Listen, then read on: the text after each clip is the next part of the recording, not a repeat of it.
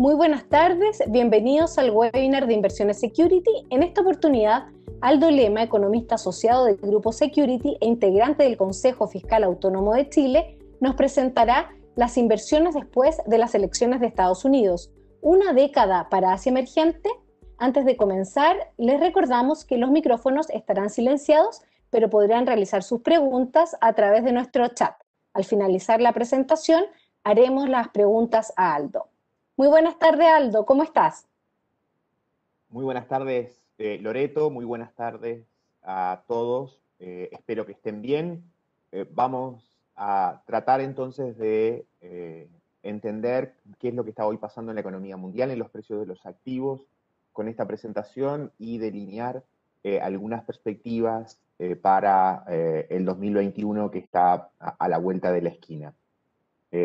lo primero obviamente como un poco marca eh, el título de la presentación,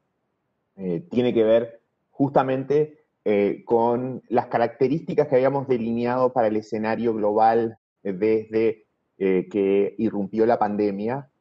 con los estímulos que se desarrollaron por parte de los principales bancos centrales del mundo, de las economías a nivel global, y siempre habíamos planteado que habían fundamentalmente dos grandes elementos de incertidumbre. Obviamente la evolución de la propia pandemia y el segundo factor que está en el título, el, escenario del punto de vista político en Estados Unidos. Bueno, sobre los dos factores hoy eh, tenemos algo de mayor certidumbre. Eh, evidentemente en el caso de la elección de Estados Unidos terminó finalmente materializándose el escenario más probable que era el triunfo eh, eh, del Partido Demócrata y el retorno de Biden a la, Casa Blanca, en este caso como presidente, antes había sido vicepresidente.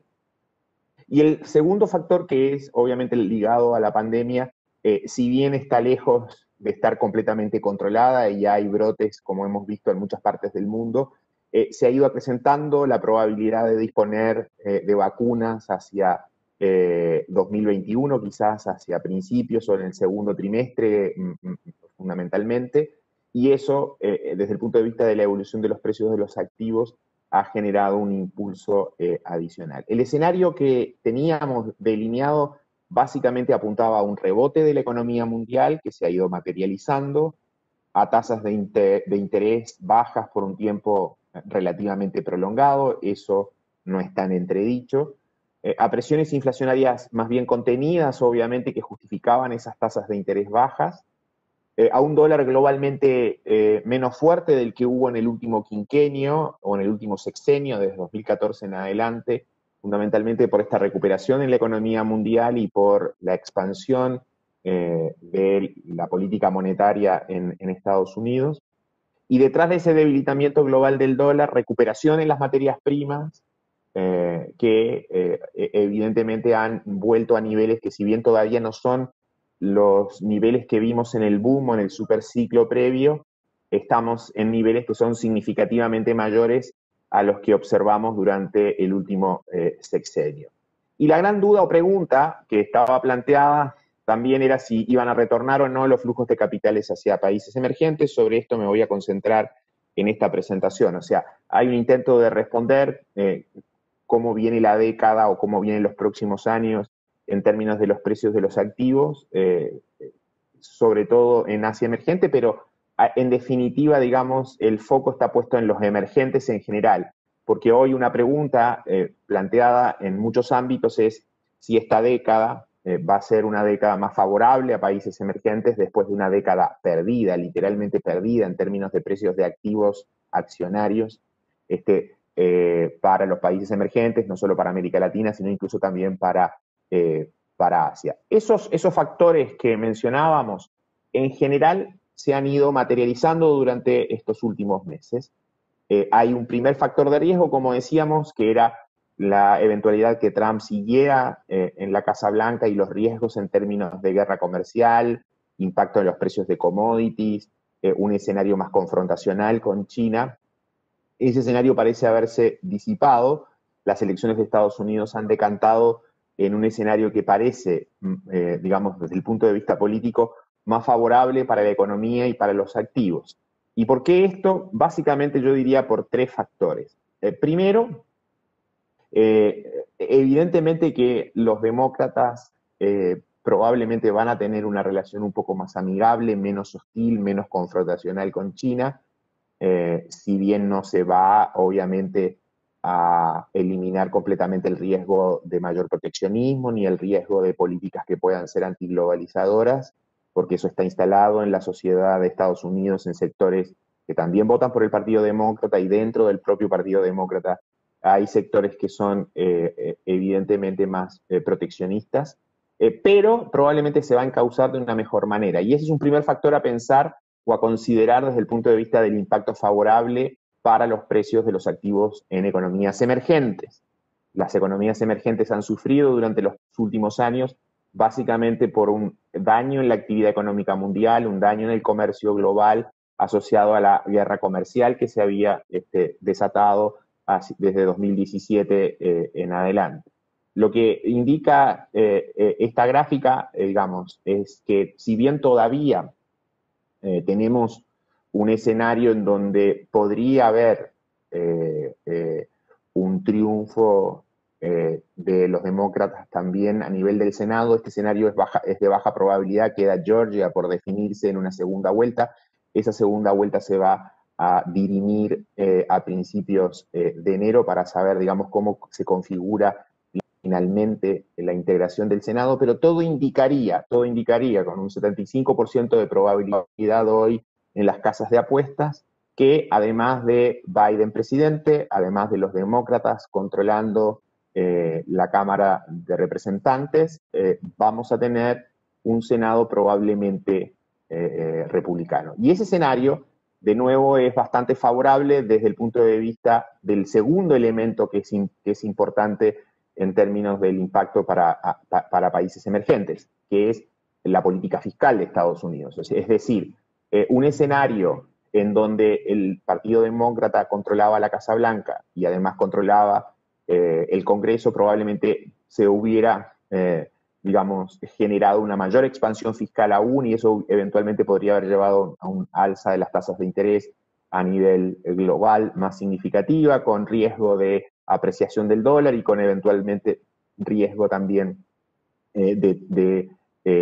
caída en los precios de las materias primas. Un escenario de, eh, como el que hoy se está planteando, en donde eh, hay eh, una división o, una mayoría muy estrecha de los demócratas en el Congreso, bueno, se traduce, como ya decía, en el primer factor y más, y más importante, menos guerra comercial y una política fiscal que puede ser de consolidación gradual, es decir, de reducción del déficit gradual durante los próximos años y más este, favorable entonces para mantener tasas bajas, para mantener un dólar relativamente débil y para mantener precios de materias primas este, más altos. Ese es el principal factor que en algún sentido se ha, este, eh, eh,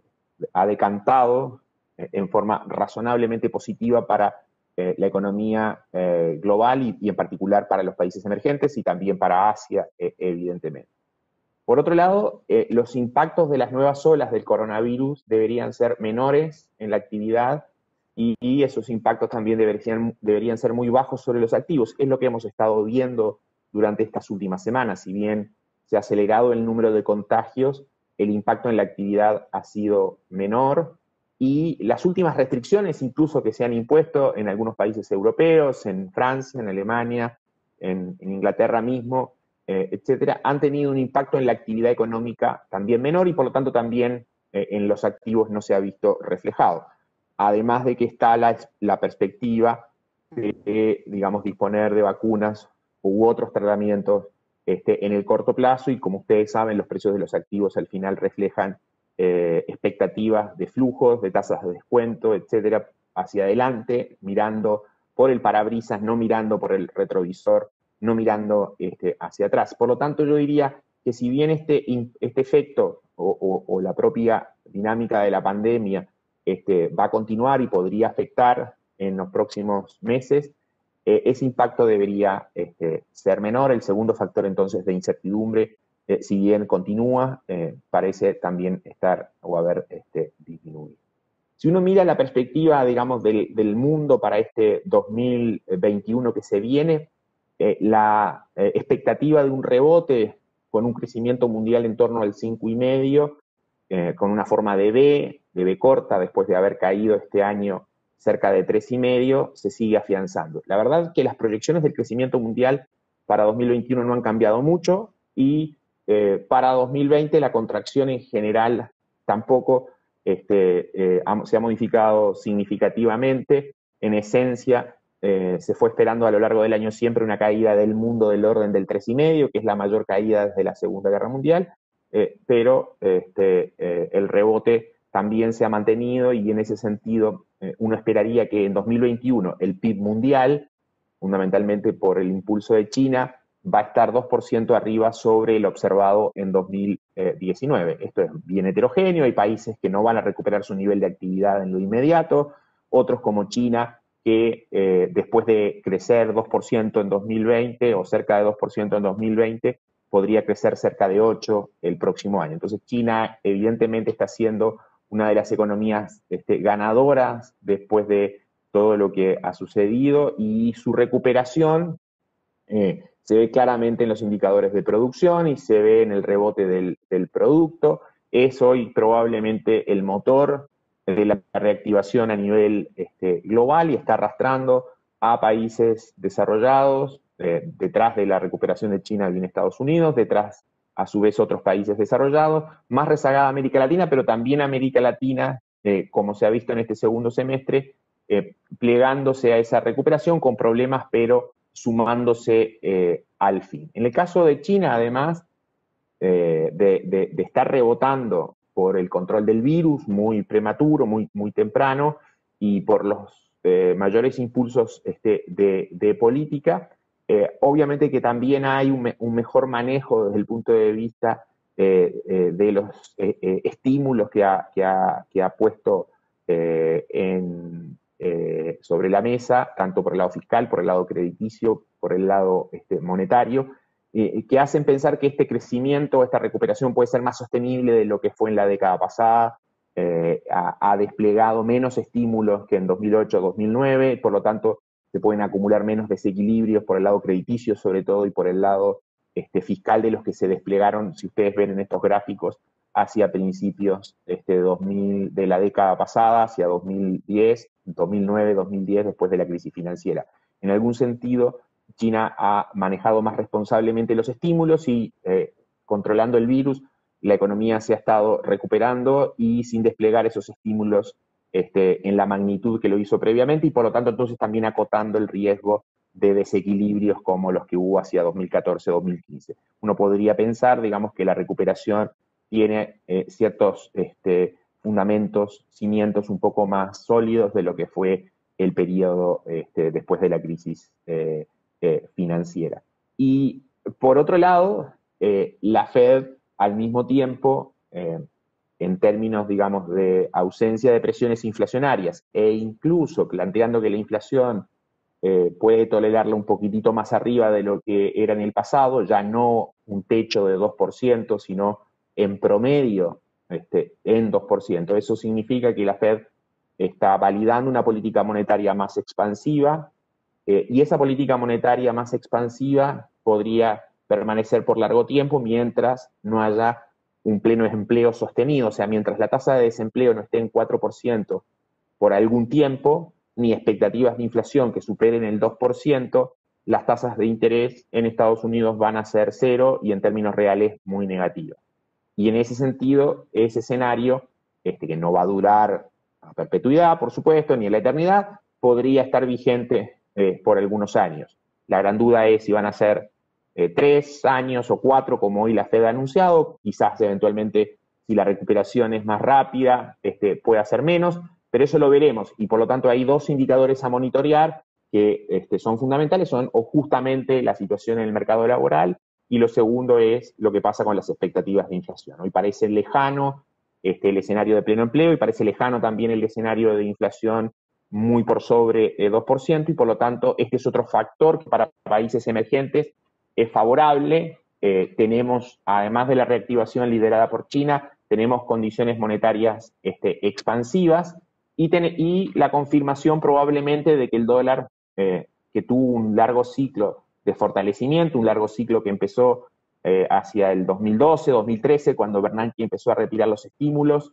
o anunció que iba a empezar a retirar los estímulos este, monetarios. Eh, fueron varios años de fortalecimiento global del dólar que ahora desde marzo, abril, este, ese ciclo parece revertirse. Fundamentalmente parece revertirse frente al yuan, frente a la moneda china, eh, por el diferencial de crecimiento a favor de, China y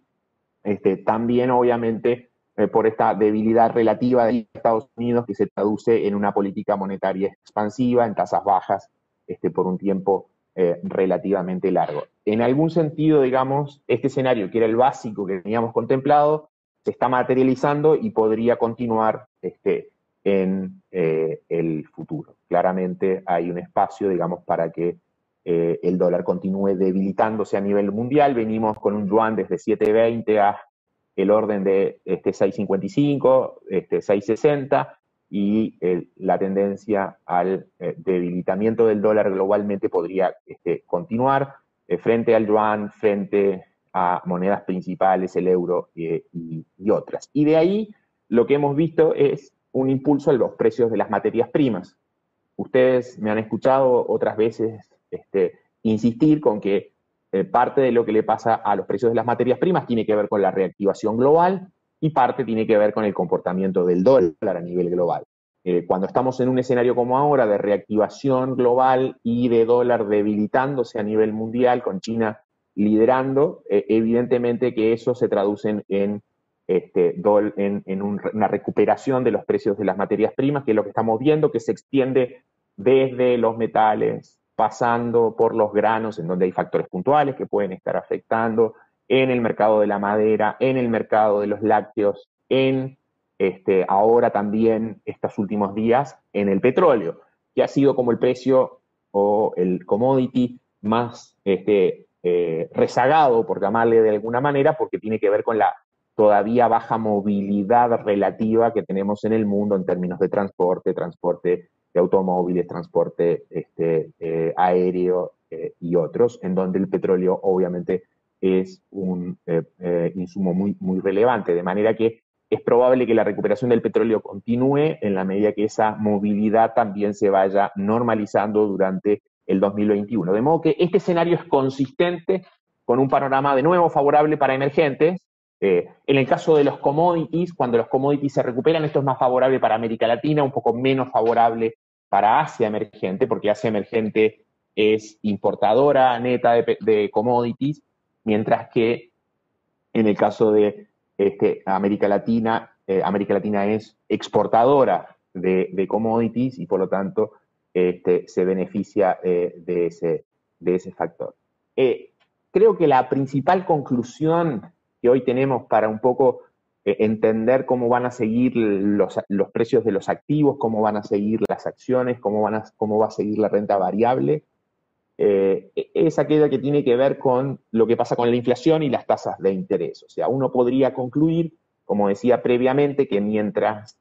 no haya este, eh, inflación en servicios, básicamente en salarios, o sea, mientras en Estados Unidos la inflación esté contenida y las tasas de interés se mantengan bajas y los estímulos estén este, básicamente en juego, eh, vamos a tener eh, inflación en activos bursátiles y, en commodities. Eso es un poco lo que dice la historia.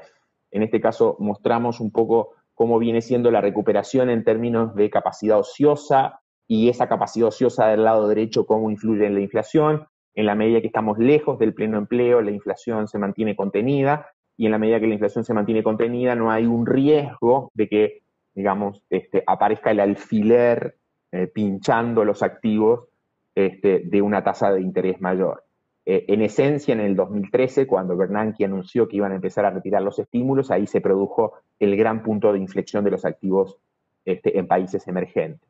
Eh, cuando iba a empezar a retirar los estímulos, ahí se produjo el, este, el, punto de inflexión en los precios de los activos. Hoy ese escenario parece distante y por lo tanto muy favorable para países emergentes, este, tanto América Latina como eh, también eh, hacia emergente.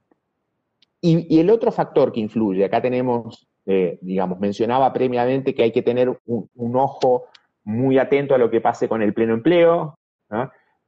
y como consecuencia con la inflación, lo que pasa en el mercado laboral y en la inflación es determinante, evidentemente, este, de cómo va a actuar eh, la Reserva Federal. Y parece distante el escenario de pleno empleo y parece distante todavía el escenario de riesgo inflacionario. El otro factor eh, que, básicamente eh, uno debe mirar para saber si estamos en un mercado ya quizás eufórico y que este, ameritaría una posición más conservadora es la volatilidad en el mercado. La volatilidad en el mercado indica cuán pesimistas u optimistas están los inversores.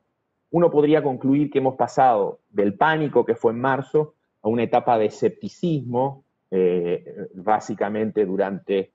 eh, los meses que fueron desde abril a, octubre, y hubo una alta volatilidad, eh, una alta volatilidad este, en el mercado accionario de Estados Unidos, medida por el VIX. Esa volatilidad todavía continúa y ese es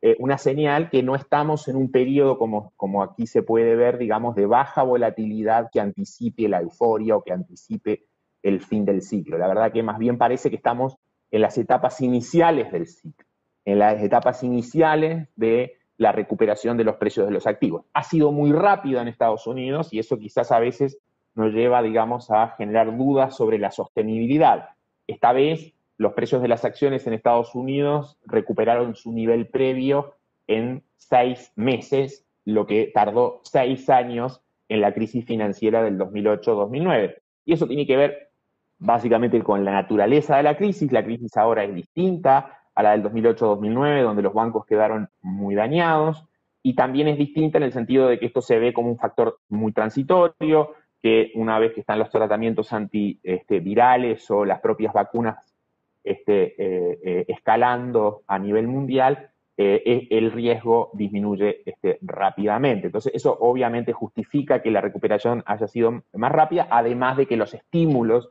se implementaron o desplegaron con muchísimo mayor rapidez también de lo que fue en la crisis de 2008-2009. Pero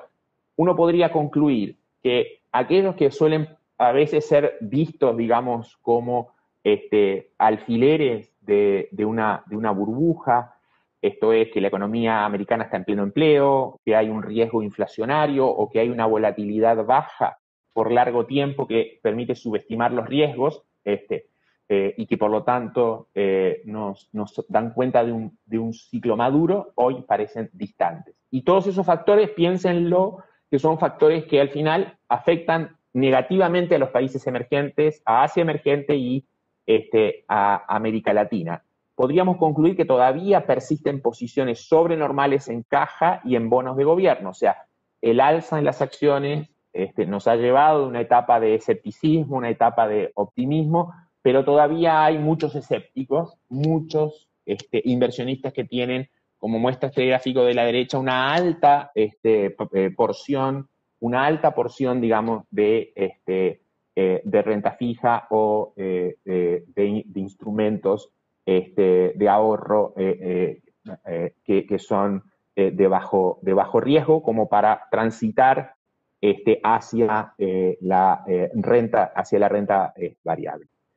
Dicho todo eso, que básicamente configura un panorama relativamente favorable para los activos de renta variable a nivel global, eh, y, como les digo, los estímulos van a permanecer y probablemente los factores son positivos eh, para la renta variable, muy negativos para la renta fija. Probablemente estamos entrando en un terreno en donde las carteras de renta fija ya tuvieron este, su eh, recorrido en términos de rentabilidad y hoy empiezan a enfrentar un escenario en donde prácticamente la rentabilidad puede ser muy pequeña hacia adelante y el riesgo muy alto de que si suben las tasas, las carteras de renta fija se vean este, golpeadas. Entonces, ese escenario, evidentemente, en términos de la rentabilidad este, para los países, este, eh, para los países emergentes, en términos de renta variable, eh, puede ser claramente ahora más favorable eh, y, menos gradualmente en términos de la renta fija. ¿Será esta la década eh, de las acciones de países emergentes? la última, como ustedes ven, fue de Estados Unidos. Todavía está haciéndolo porque esencialmente la parte, digamos, de tecnología, small caps, pequeñas empresas, las empresas de value, básicamente las más defensivas, todavía este, están teniendo un desempeño muy favorable, como vimos en las últimas semanas. Eh, pero eh, las burbujas o las inflaciones de activos suelen rotar. Y, la hipótesis que está aquí es que probablemente empecemos a ver cierta rotación desde Estados Unidos hacia el resto del mundo, hacia acciones internacionales y por los factores que describí antes, hacia este, países eh, emergentes. Por lo tanto, la hipótesis de que los próximos años pueden ser más favorables en términos de desempeño de las acciones de emergente empieza a ser eh, bastante verosímil. Eh, ha sido una década perdida, además, para las acciones emergentes. Estas se ven este, baratas,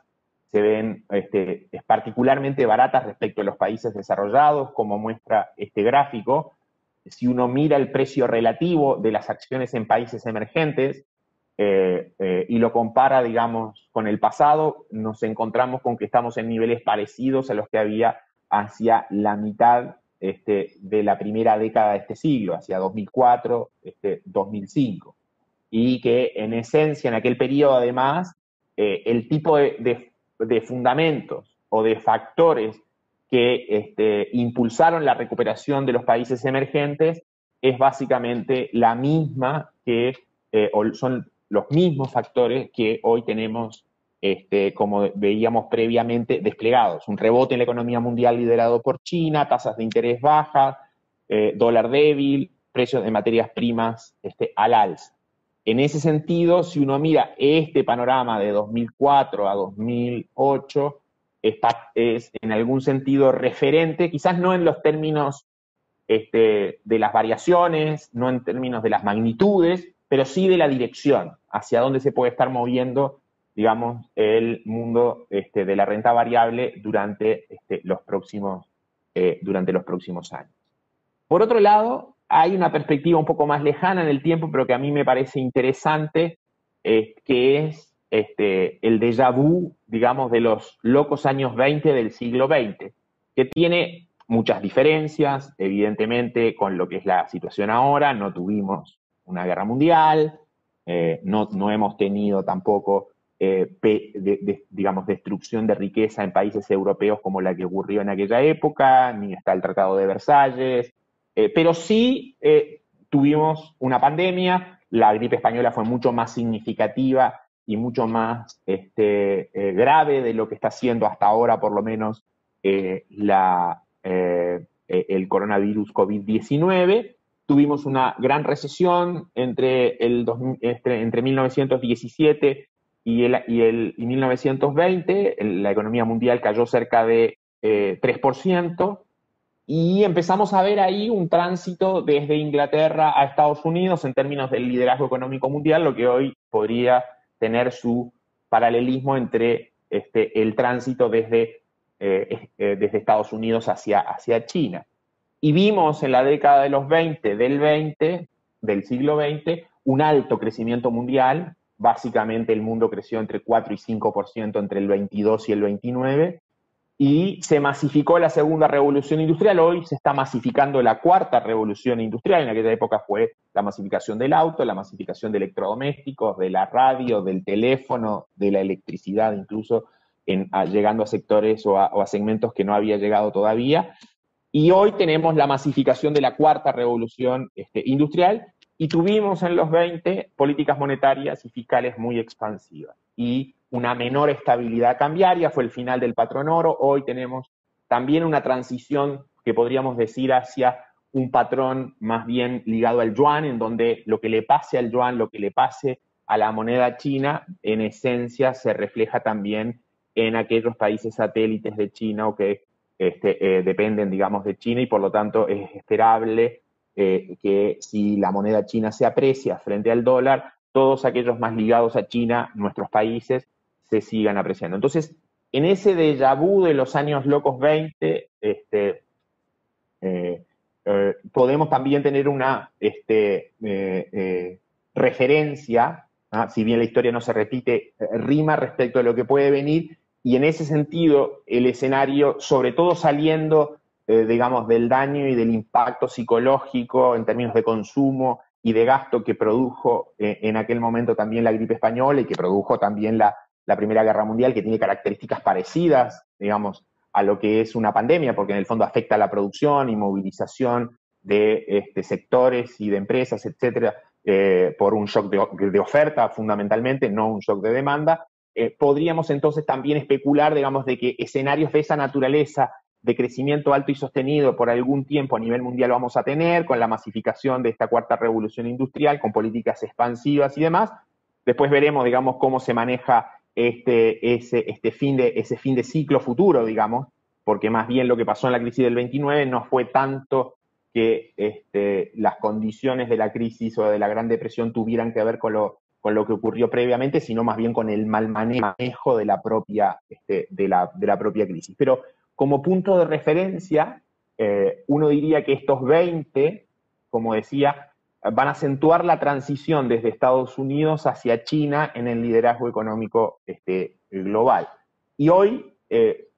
para China, digamos, la perspectiva de, crecimiento o de seguir acortando el diferencial frente a Estados Unidos todavía es muy relevante. O sea, eh, China tiene un PIB per cápita que es el equivalente al que tenía Estados Unidos en el año 1973, o sea, todavía hay una brecha muy significativa. El PIB per cápita a paridad de poder de compra de China es menos de la mitad del de Estados Unidos y por lo tanto hay mucho espacio para converger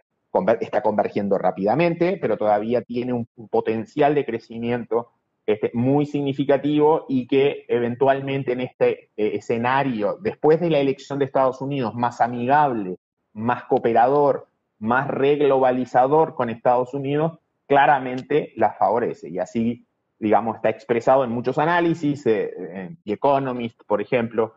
que lo ha planteado como un ganador este, de este proceso, este, y eh, otros análisis que van este, en la misma dirección y que por lo tanto favorecerían un buen desempeño de Asia emergente en general, pero también de aquellos países asociados a Asia emergente, eh, como puede ser América Latina. Acá sumo algunas referencias también a la aceleración de la cuarta revolución industrial, eh, ya lo hemos presentado otras veces, no lo voy a profundizar ahora, pero es parte, digamos, de un escenario optimista para los próximos años el hecho, digamos, de que la este, globalización es muy difícil de detener porque básicamente en la exportación de servicios, que es lo que esta crisis este, eh, potencia, eh, las restricciones a esa exportación de servicios son mucho más difíciles de hacer de lo que vino en el siglo pasado en términos de restricciones a la movilidad, este, ya fuera, digamos, de bienes o incluso este, eh, de personas. O sea, pueden haber evidentemente empujes proteccionistas. Creo que hoy, con el triunfo de los demócratas y de Biden, eso es menos probable. Pueden haber ciertos controles al movimiento internacional de personas por la pandemia. Creo en todo caso, digamos, de que eso fundamentalmente es difícil de, este, lograr o de materializar. Eh, eh, pero es muy probable que la apertura tanto en términos comerciales como de movilidad de capitales, este, se mantenga. Parece muy difícil de revertir, sobre todo en términos de exportación de servicios, como mencionábamos, que hoy en esencia ocurren básicamente a través este, de, la, revolución este, digital. Entonces, las perspectivas favorables para Asia, bueno, se fundamentan en estos elementos que hemos venido planteando, o sea, hay elementos relacionados a cómo este, se desencadenó la elección de Estados Unidos y cómo van a ser las políticas eh, desde el punto de vista de, la globalización en los, próximos, en los próximos meses. Mi hipótesis es que no hay que esperar mucho, digamos, de Biden y de los demócratas hacia América Latina, porque su primer desafío es reconstruir relaciones o este, recuperar confianzas con China, con parte de Europa, eh, con Canadá incluso, eh, y luego eventualmente puede haber una agenda para, América Latina. En todo caso, eso para América Latina no es lo más relevante, lo más relevante para América Latina, como digo, es lo que le pase, uno, digamos, al crecimiento mundial, eh, dos, a este, esa guerra comercial si se revierte durante los próximos años favorece obviamente a América Latina. Tres, a las tasas de interés, al manejo fiscal de Estados Unidos y su impacto entonces en el dólar y en las tasas de interés, a los precios de las materias primas, a los flujos de capitales. Esos son los factores que para América Latina son más relevantes y que uno debe, digamos, este, eh, analizar desde el punto de vista eh, de cuáles van a ser las políticas de Biden. Hasta ahora Biden, además, en ese sentido, ha dado muy buenas señales desde el punto de vista del equipo económico que lo va a acompañar. Janet Yellen, digamos, la expresidenta de la Reserva este, Federal, va a ocupar eh, eh, el Departamento del Tesoro, va a ser la secretaria del Tesoro, primera vez que una mujer ocupa ese cargo, y obviamente tiene las mejores credenciales y va a mejorar también este, la relación con la propia Reserva Federal que ha estado eh, en entredicho con el Tesoro y con Trump durante los, los últimos años. es probable que Lael Brainard, que es una gobernadora demócrata también cercana al equipo de Obama, que está en la Fed, y que sonaba como eventual eh, secretaria de Estado, eh, perdón, secretaria del Tesoro, eh, se mantenga en, la propia Fed y, sea eventualmente la próxima presidenta de la Fed, reemplazando a Jerome Powell en, este, en el 2022 cuando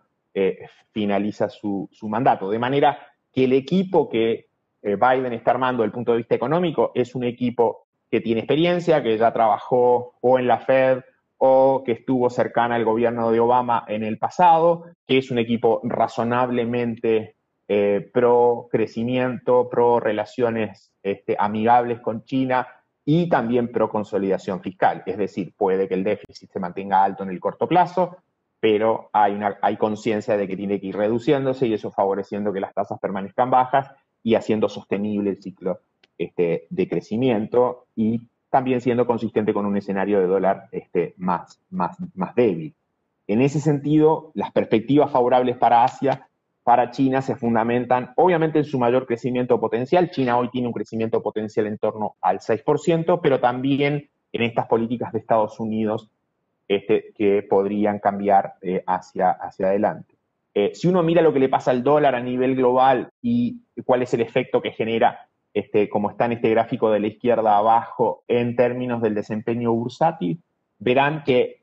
cuando el dólar se debilita, quien es la región más favorecida suele ser este, América Latina, después otros países emergentes y este, Asia también están dentro de los países más, más favorecidos. Eh, después Estados Unidos obviamente eh, eh, en general, digamos, este,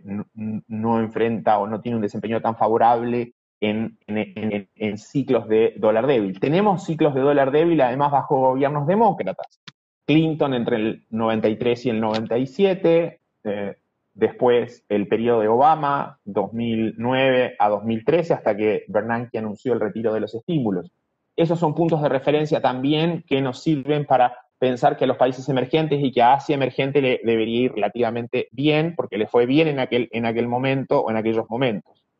Eh, también tenemos eh, incluso un periodo parecido, como yo les mencionaba previamente, de un gobierno republicano entre 2003 y 2007, en la segunda etapa este, del gobierno de eh, George W. Bush, con características parecidas a América Latina, a Asia Emergente, le fue relativamente bien por estas políticas o por este manejo que mencionaba. Y esos son, me parece, este, las, este, las, las referencias desde el punto de vista de esperar un desempeño relativamente favorable para emergentes en general, Asia con menor riesgo, más predecible, más estable, América Latina probablemente eh, con este, un escenario también favorable, pero con muchísima más volatilidad como, lo, suele caracterizar en términos del desempeño este, eh, bursátil. Y si ustedes lo ven ahí, eh, la bolsa chilena, en esencia, digamos, suele replicar esto que es un 70% eh, América Latina y un 30% Asia. Ahora estamos diciendo que eh, probablemente le va a ir bien a Asia emergente y le va a ir bien a América Latina, de manera que esa recuperación de los países emergentes debería continuar este, y favorecer o seguir impulsando al IPSA medido en dólares. Si ustedes ven la parte final ahí, a pesar de todos los factores idiosincráticos que puede tener Chile, de todos los factores propios o locales que pueden estar influyendo en el comportamiento de las acciones, básicamente desde octubre o noviembre del año pasado, desde la crisis social, este, lo que ha ocurrido es que Chile se ha comportado relativamente parecido, casi no se distingue frente a este, este índice de América Latina 70% hacia 30%. Entonces, una alternativa para quienes, quienes están en renta variable eh, dentro de países emergentes, por ejemplo, eh, y están ya en Chile, una alternativa para replicar Chile este, sin, estar eh, sin estar expuesto o estando con una mayor diversificación que, que solo estando en el IPSA o en la Bolsa de Santiago, es combinar índices accionarios emergentes de Asia y de América Latina. ¿En qué proporción? Si quiero replicar más o menos con el mismo nivel de riesgo que Chile, bueno, es 70% América Latina, 30% Asia. Si quiero tener mayor rentabilidad esperada y, este, y mayor riesgo, por cierto, bueno, probablemente el escenario es más favorable hoy para América Latina. Si quiero tener una rentabilidad razonable, más baja, pero con menor riesgo, ese, esa opción, como vamos a ver en el gráfico siguiente, es eh, favorable este, hacia, hacia emergente. La línea verde que ven ustedes es este, hacia emergente. También tuvo una década perdida, o sea, si ustedes comparan los niveles en los que estamos hoy, eh, a nivel de los precios de las acciones en Asia emergente, son muy parecidos, digamos, a los que tuvimos hacia finales de, la década, eh, la primera década de este siglo, hacia 2007-2008 y hubo varios años en donde Asia Emergente estuvo relativamente plano, eh, tuvo una recuperación hacia el 2017, antes de que empezara la guerra comercial, y ahora tuvo una nueva recuperación recientemente que era un poco en línea con lo que eh, eran nuestras recomendaciones o nuestros, nuestras sugerencias. Eh, si, bien ese, gráfico, esa línea verde, Asia Emergente, las acciones de Asia Emergente suelen subir con poca volatilidad. Y por otro lado está América Latina y Chile, donde Chile hoy parece un poco más acoplado a América Latina y por lo tanto este, refleja también esa, volatilidad, la volatilidad de América Latina. Entonces, uno, uno este, podría podríamos decir eh, que probablemente eh, eh, América Latina seguirá recuperándose, Brasil básicamente, que es como el líder en la región desde el punto de vista accionario, pero con una altísima volatilidad, con un alto riesgo. Si bien en la línea azul América Latina, el nivel de las acciones de América Latina hoy es básicamente el que tenía hacia el año 2005-2006. Es claramente un escenario de acciones todavía muy castigadas, eh, reconociendo escenarios muy adversos este, hacia adelante. Mientras que en el caso de la recuperación de China y de Asia emergente en general, que debería continuar, pero debería continuar con una este, menor volatilidad y un menor riesgo. Entonces, ahí están en esencia un poco las opciones dentro de esta perspectiva que vemos hoy este, más favorable eh, eh, en general para los países emergentes. Eh, la vemos particularmente favorable para Asia emergente, esta puede ser una década de, de, donde se acentúa la transición desde el liderazgo de Estados Unidos hacia, hacia China. Eh, obviamente que no va a desaparecer ni cerca la importancia de Estados Unidos, sobre todo en el caso de la innovación, del sector tecnológico, del canal financiero, cómo nos influye este, hacia en nuestros países y probablemente el desempeño va a seguir siendo relativamente eh, favorable, pero quizás no con este, eh, las rentabilidades que vimos en los, en los últimos tiempos y esa migración o esa, esa, ese cambio hacia portafolios más globales, en donde en esencia este, uno incorpora emergentes y lo puede ir haciendo en forma gradual, primero hacia emergente, después más América Latina, o puede hacer una combinación de ambos. Este, bueno, eh, es una forma también de replicar el desempeño de Chile sin estar necesariamente en Chile si este, uno quiere tener menos exposición al país. Eh, con todo, como ustedes ven, parte de lo que le pasa a Chile tiene que ver mucho con estos factores externos y estos factores externos aparentemente, digamos, deberían seguir favoreciendo no solo este, a, Asia, a Asia emergente, a parte de América Latina, sino este, eh, también a Chile. Creo que con esto redondeo un poco el contenido de la presentación. Eh, si hubiera este, preguntas, eh, vamos, las vamos recibiendo. Hay preguntas. Loreto, tiene algunas, entonces este, pasamos a ellas. Muchas gracias. Aldo, como decías hace un rato, da la sensación que China ha manejado muy bien los estímulos en comparación con la crisis anterior. ¿Pero ves alguna otra fuente de riesgo interno que podría afectar a China? Bueno, a ver, eh, voy a dejar de, compartir eh, la, presentación. ¿Me ven ahí? Eh, en, esencia, en esencia este,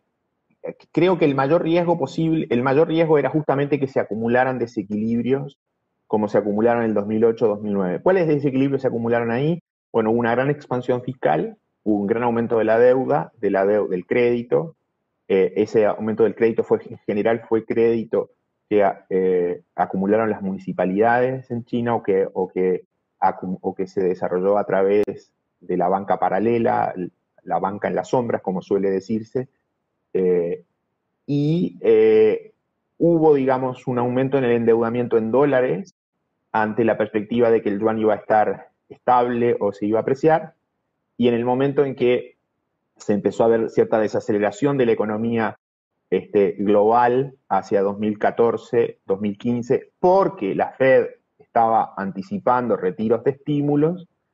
hubo presiones a la depreciación del yuan. Y esa eh, expectativa de depreciación del yuan, de devaluación del yuan, generó salidas de capitales muy significativas de China y el Banco Central tuvo que usar las reservas internacionales este, para evitar una depreciación mayor y, usó casi 1,2 trillones de reservas para evitar una, devaluación. Bueno, todos esos factores que estuvieron presentes en la vez anterior,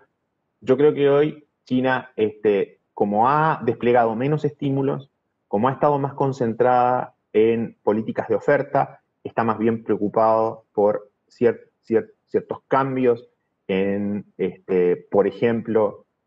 el sistema financiero para facilitar la transición hacia una mayor dependencia de la demanda interna y una menor dependencia de la demanda externa, transitar desde superávit en cuenta corriente a déficit en cuenta corriente y para eso necesita cierto financiamiento externo. Y por lo tanto esos, esos riesgos que se materializaron a mitad de la década pasada, yo creo que en el corto plazo, entendido el corto plazo como tres,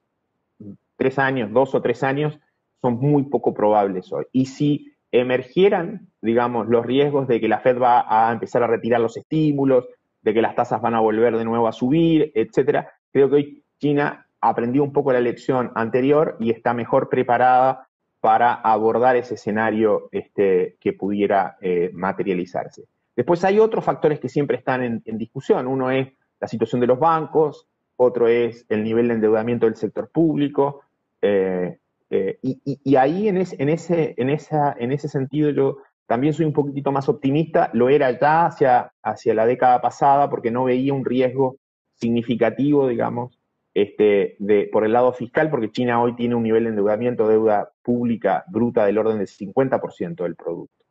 Y ese nivel es relativamente bajo este, para los niveles de países similares y para las perspectivas de crecimiento que va a tener China. O sea, China creciendo al 6% real en los próximos años, obviamente puede hacer sostenible el déficit fiscal más reciente que tiene y por lo tanto hace que la deuda este, vaya eh, declinando eh, o manteniéndose menos estable en el, en el futuro. Y respecto a la situación de los bancos, bueno, eh, China tiene dos, dos, dos, cosas que limitan un poco el impacto de una crisis eventualmente financiera. Uno es los bancos en parte son del Estado, tienen propiedad estatal, y en segundo lugar, hay ciertos controles en la cuenta de capitales, por lo tanto es difícil que ante una crisis pudiera correrse contra la moneda china o, pudiese, o se pudiera correr sobre todo contra los depósitos de los bancos. Entonces,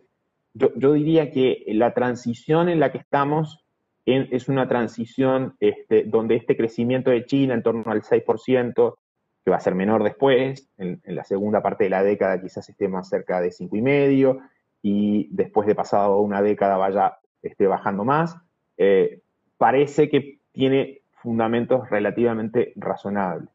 Eh, en ese sentido, eh, esos riesgos que suelen mencionarse, creo que han sido bastante bien manejados en estos 40 años desde que se produjo el cambio hacia políticas más de mercado. O sea,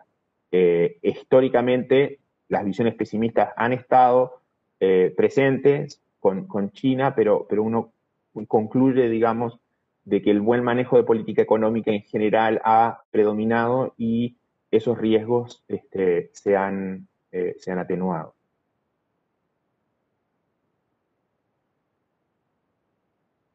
Perfecto. Hay otra pregunta em, con respecto a la devaluación. Em, un poco dice de la apreciación del dólar. Dice, ¿cuánto puede afectar a China en términos de crecimiento y competitividad una apreciación excesiva del yuan o una depreciación del dólar? Bueno, es una buena pregunta por, por, dos razones. O sea, a ver, por un lado, efectivamente, eh, podría, digamos, una apreciación del yuan eh, tener un impacto negativo en el dinamismo de, China, eh, sobre todo en términos de sus exportaciones. O sea, se podría encarecer en dólares China y, a partir de encarecerse en dólares tener problemas de competitividad. Sin embargo, la apreciación del yuan es justamente es la consecuencia del de, aumento en productividad de China, del mayor diferencial de crecimiento respecto a Estados Unidos y al mundo. O sea, es consecuencia de que como China crece más rápidamente este, que el resto del mundo, y en particular que Estados Unidos, su moneda en los próximos años debería eh, eh, apreciarse, debería este, fortalecerse y mantener contenidas las presiones inflacionarias que pudieran derivarse de, esa, este, de ese mayor dinamismo. Eh, entonces, es más bien lo que le está pasando al yuan o lo que le puede pasar al yuan consecuencia del dinamismo de China, más que que pueda tener un gran impacto este, en eh, la dinámica este, de, su economía. Obviamente que puede tener efectos en términos de composición, o sea, como la, economía se vuelve más dependiente de su demanda interna, va creciendo este, más rápidamente el consumo, eventualmente se mantiene el dinamismo de la inversión, bueno, esos factores hacen que su moneda este, se, aprecie y a su vez también por factores más de largo plazo como los que mencionaba, el crecimiento potencial más alto. O sea, esto ha sido un fenómeno histórico en otros procesos de desarrollo. O sea, si uno mira lo que le está pasando a China en comparación con lo que le pasa, con lo que le pasó, por ejemplo, a Corea del Sur o a Singapur, a Taiwán mismo, e, e, el proceso es muy parecido. Si uno traslapa, si uno sol, este, eh, traslapa el, nivel de ingreso per cápita de China en su evolución de los últimos 40 años, con el que tuvieron Corea del Sur o el que tuvo Taiwán o el que tuvo Singapur, esa evolución es muy parecida. Entonces, en esencia, esos países y otros países, este, en la medida que se van desarrollando, en la medida que van logrando niveles de ingreso per cápita más alto, eh, eh, su moneda tiende a fortalecerse, tiende a apreciarse eh, respecto a las otras monedas. O sea, y la historia del dólar, que ustedes la veían eh, en ese gráfico que, yo mostraba, eh, básicamente cuando, cuando, cuando veíamos este, los ciclos del dólar a nivel global, lo que uno puede concluir respecto al dólar a nivel global es que en una, en una perspectiva de casi 50 años, desde el año 73 a la fecha, desde que se produjo la caída del sistema de Bretton Woods, eh, donde, recuerden, el sistema de Bretton Woods esencialmente eran todas las paridades fijaban frente al dólar y el dólar fijaba frente al respecto al oro. Bueno, e, ese proceso, digamos, que en algún momento el dólar empieza a flotar respecto al oro y las monedas obviamente acentúan, el resto de las monedas acentúan su volatilidad, eh, desde el 73 a la fecha ha sido un proceso regular de debilitamiento del dólar en el mundo, de eh, inflación en dólares, por llamarle de alguna forma. Eh, pero con tres o cuatro ciclos que fueron de dólar fuerte. Uno fue en la crisis del 82, otro fue después de la crisis asiática y de la crisis rusa, 97-98, otro fue como el, que tuvimos este, más recientemente desde el 2014 hasta 2020. O sea, esos ciclos de dólar fuerte existen a pesar de que la tendencia de largo plazo es al dólar débil. Entonces, en particular respecto a China, si China acentúa su proceso de crecimiento, si su diferencial es alto de crecimiento respecto a Estados Unidos y a otras eh, eh, economías, su moneda este, se va a seguir apreciando. Quizás en forma, eh, quizás menos, se aprecia menos de lo que habría sido este, si no hubiera habido un, ahorro del sector privado, sobre todo en China, tan significativo. O sea, China tiene superávit en cuenta corriente, tiene superávit en balanza comercial, esencialmente porque ahorra mucho. Por eso, en el fondo, Trump estaba equivocado si pensaba que podía lograr con cambios este, arancelarios o medidas proteccionistas eh, un, una modificación en los patrones de déficit eh, comercial bilateral que Estados Unidos tenía con China. O sea, el déficit comercial de Estados Unidos con China eh, obedece fundamentalmente a las diferencias en los patrones de ahorro e inversión de ambos países. Mientras China invierte mucho, pero ahorra mucho más, Estados Unidos invierte a tasas relativamente razonables para su nivel de desarrollo, pero ahorra poco y depende del ahorro del resto del mundo y por eso tiene déficit este, comercial. Las políticas de Trump no iban a lograr el objetivo que pensaba. Yo creo que él lo, era, lo tenía claro, supongo, por lo menos parte de su equipo lo tenía claro. Entonces, es cierto que estamos en un escenario estructuralmente, o sea, en un escenario de, dólar con tendencia estructural al debilitamiento, con ciclos en donde se apreció, esos tres ciclos que les mencioné, bien marcados, crisis del 82, periodo, digamos, después o antes, eh, desde, la, desde la crisis asiática y, eh, bueno, transitoriamente la crisis financiera tuvo unos meses, de, el dólar se fortaleció también entre el 2008 y el 2009, fueron algunos meses, y tuvimos ahora un periodo de seis años en donde el dólar se fortaleció. Eh, ese periodo, digamos, probablemente ha terminado y estamos en un ciclo nuevo de dólar débil, en donde evidentemente el, alto crecimiento de China eh, acentúa esa tendencia hacia el, este, hacia, el, hacia el debilitamiento del dólar globalmente. Aldo, si hay un debilitamiento, ¿es prudente tener un porcentaje mayor en otras monedas? Sí, o sea, yo creo que es, prudente. Eh, lo que estamos viendo en Chile en particular, de un dólar con, mayor, con cierta mayor resistencia a la baja, probablemente tiene que ver con la política monetaria expansiva del Banco Central, que sostiene, porque no hay inflación, un tipo de cambio más alto. Quizás puede tener, puede tener que ver con factores asociados a la percepción de este, cierto mayor riesgo en la moneda, no necesariamente en los activos, porque hemos visto en este periodo recuperarse la bolsa, hemos visto recuperarse eh, los bonos corporativos, los bonos soberanos en general. O sea, en términos, en términos generales, digamos, este, lo, que puede, lo que le pasa a la moneda, lo que le pasa al peso chileno, más bien tiene que ver con la política monetaria, con la ausencia de inflación, que permite un tipo de cambio depreciado. Ahora, en la medida que la economía se vaya recuperando y eventualmente el Banco Central eh, eh, transite desde una política tan expansiva como la de ahora a una este, menos expansiva, bueno, eh, evidentemente que el peso podría fortalecerse, el dólar podría caer, y pensándolo ya en, una, en una perspectiva más general para el mundo, claramente este, es aconsejable eh, eh, dentro de las inversiones más globales diversificar, diversificar por, por, monedas también y no estar tan concentrado eh, en, el, en el dólar. Ahora, pueden haber razones que justifiquen estar concentrados en el dólar si alguien lo considera a eso como una cobertura frente a ciertos eventos. Desde, eso depende mucho del portafolio individual de cada persona y cómo esa persona diversifique contra otros, este, contra otras inversiones, este, ya sea en Chile o fuera, o fuera del, o fuera de, digamos, del país. Pero en, un, en una perspectiva de, digamos, 50 años, eh, eh, el dólar, digamos, el dólar fue un, un activo o una moneda muy rentable en estos tres ciclos que yo les menciono. Y saliendo de esos tres ciclos de dólar fuerte, eh, la crisis del 82, eh, el periodo de la, crisis asiática, eh, o estos últimos seis años, que básicamente tienen que ver con el liderazgo de Estados Unidos en algún sentido y problemas en China, eh, acentuados luego por las políticas de Trump, eh, el escenario, digamos, en el resto de, esos 50 años ha sido más bien favorable a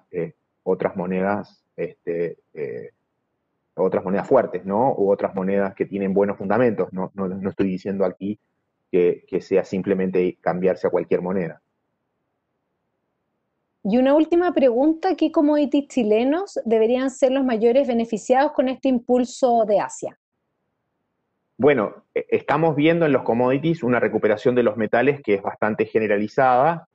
Eh, y el caso del cobre, hoy tenemos el cobre en este momento ya sobre los 3 dólares 30 centavos. Y ese es evidentemente muy favorecido pero este, eh, los fenómenos asociados a los commodities suelen ser más bien generales, porque los fundamentos macro influyen este, en forma bastante transversal. Típicamente, eh, los, analistas de commodities o quienes, quienes están siguiendo los un, un, commodity en particular a veces suelen verlo como un árbol en el bosque y están muy concentrados en ese árbol y a veces ven un poco menos el bosque, pero lo que estamos viendo es una recuperación bastante generalizada. Ha habido una recuperación fuerte en la madera, ha habido una recuperación muy significativa en los granos, eh, debería venir una recuperación en el precio de la celulosa que está más bien rezagada eh, y siempre suele ocurrir que viene con este cierto retraso. Eh, y luego aquellos, aquellos este, productos que son, entre comillas, un poco menos commodities, porque son más, menos homogéneos, o hay más heterogeneidad, digamos, ya sea vinos u otros, este, deberían plegarse también a este escenario de mayor inflación en dólares. O sea, parece que estamos pasando de un escenario de deflación en dólares, eh, de caída de precios en dólares, a un alza este, en los precios de los, de, digamos, de, los, de las materias primas y de otros productos medidos eh, en dólares. O sea, un escenario de mayor inflación en dólares. Y eso obviamente y, eso obviamente que además tiene consecuencias, como digo, en los flujos de capitales hacia nuestros países, porque los activos de nuestros países han estado muy castigados, medidos en dólares, y, evidentemente este es un factor que los puede revalorizar. Sí. Aldo, cuando tú hablas de materias primas, eh, ¿incorporas el oro y la plata? Bueno, en el caso de los... Sí, los incorporo también, capturan capturan, capturan también este escenario que estamos hablando de dólar débil, evidentemente, eh, puede que lo capturen, digamos, en el pasado lo que hemos visto es que eh, suelen ser un poquito más defensivos y por lo tanto eh, en, estas etapas de recuperación y de reactivación más, más significativa, este, tienden a subir, pero a veces suben un poco menos de lo que subieron este, los, que están más ligados a la actividad productiva y a la demanda externa, eh, etcétera. Pero sí, este, deberían tener un comportamiento eh, parecido. Eh, si, tenemos esta reactivación y este dólar globalmente débil, también la plata y también el oro y también otros metales preciosos este, suelen revalorizarse en esta etapa del ciclo. Perfecto. Bueno, en honor al tiempo, Aldo, queremos agradecer esta presentación, un tema muy interesante eh, para todos nuestros clientes. También agradecerle a todos ellos su participación por habernos acompañado esta tarde y esperamos que esta presentación haya sido de su interés. Eh, le enviaremos eh, la presentación y también una breve encuesta para que ahí nos comenten qué otros temas les gustaría que abordáramos en estos webinars de inversiones security. Muchas gracias, Aldo. Gracias a ustedes. Y, que tengan buena tarde. Igualmente para todos.